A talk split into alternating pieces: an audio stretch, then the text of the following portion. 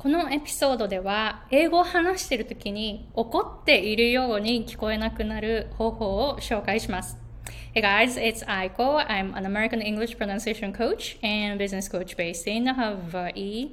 このチャンネルでは皆さんが英語環境で働いていて、で、英語上級者の皆さんがさらに上に行くためのテクニックっていうのを紹介しています。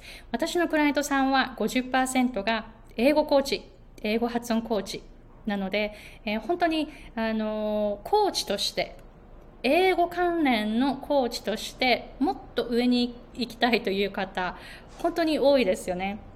えー、でそういう方を中心にコーチングをしていますので本当に何て言うんですかね学問の域にとどまらないようなダイナミックな英語の発音を手に入れたいという方があの私のコーチングにいらしてくださっていますのでそういう方ぜひぜひいらしてほしいなというふうに思います。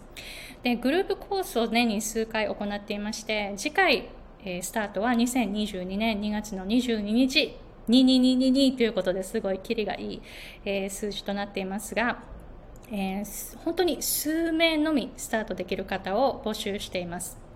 で、このグループコースは誰でも入れるわけではないです。審査が厳しいです。ものすごく厳しいです。だからお断りする場合がすっごく多いです。えー、その、えー、高いレベルに挑戦したい、そういうやる気のある方を募集しています。で、金額は6000ドルになっています。なので、安くはないです。安くはないからこそ、本気の方だけ、数名だけいらしてきてほしいなというふうに思います。学べることは、本当にもう細かな、えー、テクニックを紹介しています。上級者がさらに上に行くためのポイントです。で、えー、発声とか、イントネーション、rhythm, stress patterns, and、uh, consonant clusters, linking and reduction, vowels and consonants. こういうふうに基礎を教えてるんですけれども、でも、その口の形とか、舌の位置とか、そういう、そういう、そういうのもあるけれども、でもそれだけじゃない、えー、3つの、あの、大きなフォーカスがありまして、それは air、air production、空気ですね、空気の出し方、えー、そして振動、vibration、and momentum、Momentum is about how you move your energy. でこの観点から、えー、この発音コースを教えています。で、グループコースの中で使っている教材だけで勉強できるその自主学習版というオプションも作っていますので、自分のペースで練習したいという方は、ぜひそちらの方、チェックしてみてくださいね。概要欄の方にその、え、説明があります。Alright, so today's topic 英語を話している時に怒っているように聞こえなくなるテクニックを紹介します。で、えっと、日本語話者が英語を話す時に怒っているように聞こえてしまうということが結構あるんですね。アメリカに住んでいても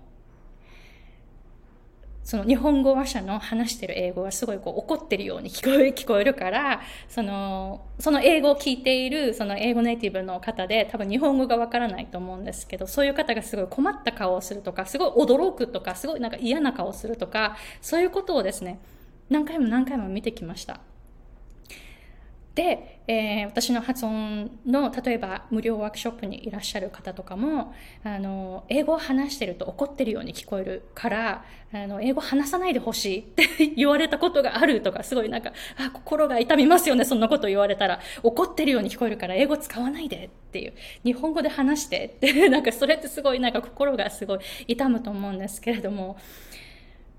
そういうふうにコメントされること結構あるんですよ、アメリカに住んでいると。特にアメリカとかカナダとかそういう英語圏に住んで、で、自分のその子供たちって英語ネイティブになりますよね。でもちょっと日本語わかるじゃないですか。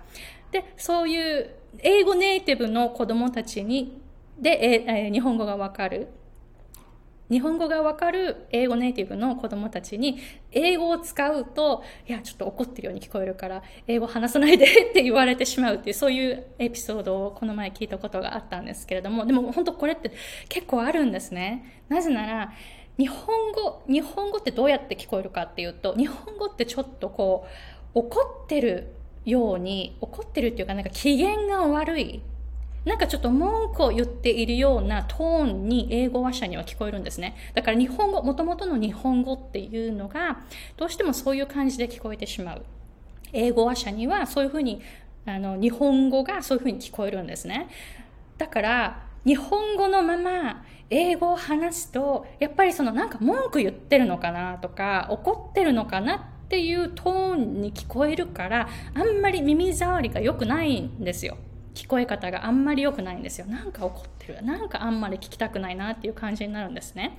でなぜか、日本語っていうのは結構上からガッガッガッって いくんです。英語は結構こう、下から下から行くんですよね。いや、このコンセプト、この前、あの、無料ワークショップで紹介した、その方は一発で、そのコンセプトがパッてすぐ分かって、あのもうピンときてすぐに変えれるようになったんですね。なので、えー、ぜひ皆さんも怒ってるように聞こえないような話し方で英語を話してみてほしいなというふうに思います。聞いている人のリアクションが絶対に変わります。本当に。それを体験してもらいたいなというふうに思います。なぜなら私も経験したから、私があの英語でパッて一言言ったのが、多分、だから日本語的な発音で言ってしまったから、すごいきつく聞こえたんでしょうね、多分。で、その、話した相手がすごいなんか、すっごいなんかこう、嫌な顔したんですよね。だから、あれが思い出されますね。あの、なかなか忘れることができない。私が言った、パッて、何気なくパッて言った一言がすっごい嫌な受け取られ方をして、で、その人の顔がもう忘れられないっていう感じ。だから私も経験したので、えー、すごくわかります。そういうふうに聞こえちゃうんです。怒ってるように聞こえちゃうんですよ。日本語話者の英語って。だからこそ、怒らせないためにも、発音の練習って私は大切だと思うんですよね。なので、友達だけと話すんだったらいいんですよね。家族とか友達だけの間でだったらいいかもしれない。だけど、そうなると自分の行動範囲って狭まりますよね。英語環境で自分の行動範囲を制限しちゃったら 大変なことになりますよね。だから誰とでも話せられる状態、さらにビジネスでしっかりと発音できる状態に行きたいですよね。ここが多分目標だと思いますので、ぜひこれを取り入れてみてください。だから日本語はさっき紹介したように上からガッガッガッって話すんですよ。えー、こういう感じです。So, so, もうここからきつい。So, めちゃめちゃきつい。right? Um, so, if you speak like this, 頭から言っている感じ。Right? Do you feel that like I am mad? I'm like, I, I feel that I'm mad right now. 上からガッガッガっていくから。これ日本語の特徴です。日本語っていうのは結構上からいきます。例えば、ありがとうございます。もう、ありがとうございますですよね。英語は thank you じゃないです。thank you ってめっちゃなんかありがとうっていう言葉なのに怒ってるように聞こえる。thank you, right? な、な、な、thank you, it's thank you, you の方にフォーカスしていく。thank you, right? thank you ちょっと下からいく。thank you, right? 英語は、あ、日本語はありがとうございます。上から行く、上から行く。で、短い。最後、パッと終わる。ありがとうございます。ありがとうございます。パツンって終わる感じ。で、これって英語的にはものすごい怒ってるように聞こえるんですね。なので、ありがとうございますだったら、thank you, you を長く持っていって、thank をあんまり強く言わない。thank you って言ったらめっちゃ怒ってるように聞こえます。Thank you, thank you, you をすごく長く発音すると、ものすごい柔らかく聞こえます。あの、アメリカ英語はフレンドリーに聞こえるのが大切なんですね。えー、なので、柔らかく聞こえる必要がある。だから語尾を伸ばして、で、こう、ガッていかない。なーんっていく。日本語は、ありがとうございます。パツっていきますよね。上からガありがとうございます。Right? 英語は、thank you 下から、thank you で言うで伸ばす。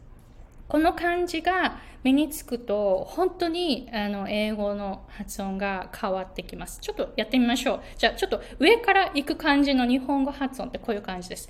So, if I speak English like this, I, people will think that I am angry.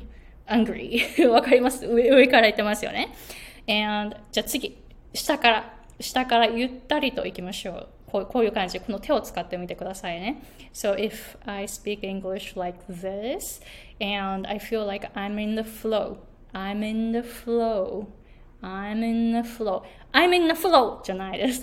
これすごい日本語的、すごい怒ってるような感じ。I'm in the flow じゃなくて、I'm in the flow, I'm in the flow この下から行く感じ、これ本当ピンとくる方多分すごいピンとくると思うんですね。わからない方っていうのは私のコンテンツのレベルに合ってないから見ない方がいいです。ピンとくる方っていうのは私のコンテンツのレベルにすごい合ってると思います。えー、どうですか？この下からこう行く感じ。So if you speak like this and you will feel the flow. You no longer go like this, right? こう、こうならないでくださいね。本当にこの違い大きいですから、あの、すごい、この、こう、ダダダダダっていう言い方、すっごい嫌な顔される。本当に、本当に嫌な顔されるっていうことを経験してますので、気をつけて みてください。下からゆったりとこういう感じで行ってみましょう。ちょっとこの今手を使ってるから今度私は日本、これで日本語話すのなかなか難しい。逆に。日本語はもっとこういかないといけない。これ、こういう風にしてると日本語はすっごい話しやすいですね。So when you speak English, you use this type of motion and you feel the flow. And that way you will no longer sound angry. ぜひ、えー、これをですね、普段からやってみてくださいね。本当にこのフローが変わると思います。このこのエネルギーの流れが大きく変わりますので、このエネルギーの流れが大きく変わるで多分、私のそのクライアントさんっていうのはピンとくると思います。ぜひこのテクニック普段から使ってみてくださいね。So, please let me know if you have any questions and as I mentioned earlier in this episode, I am doing group coaching and that is from 2022 February 22nd and I'm looking for only few people who are very very serious about pro- improving their English pronunciation. So if you are very serious and if you're working in an English environment or if you're an English coach or English pronunciation coach, go ahead and apply and I will start the screening process and I'm looking forward to hearing from you. All right, thank you and bye.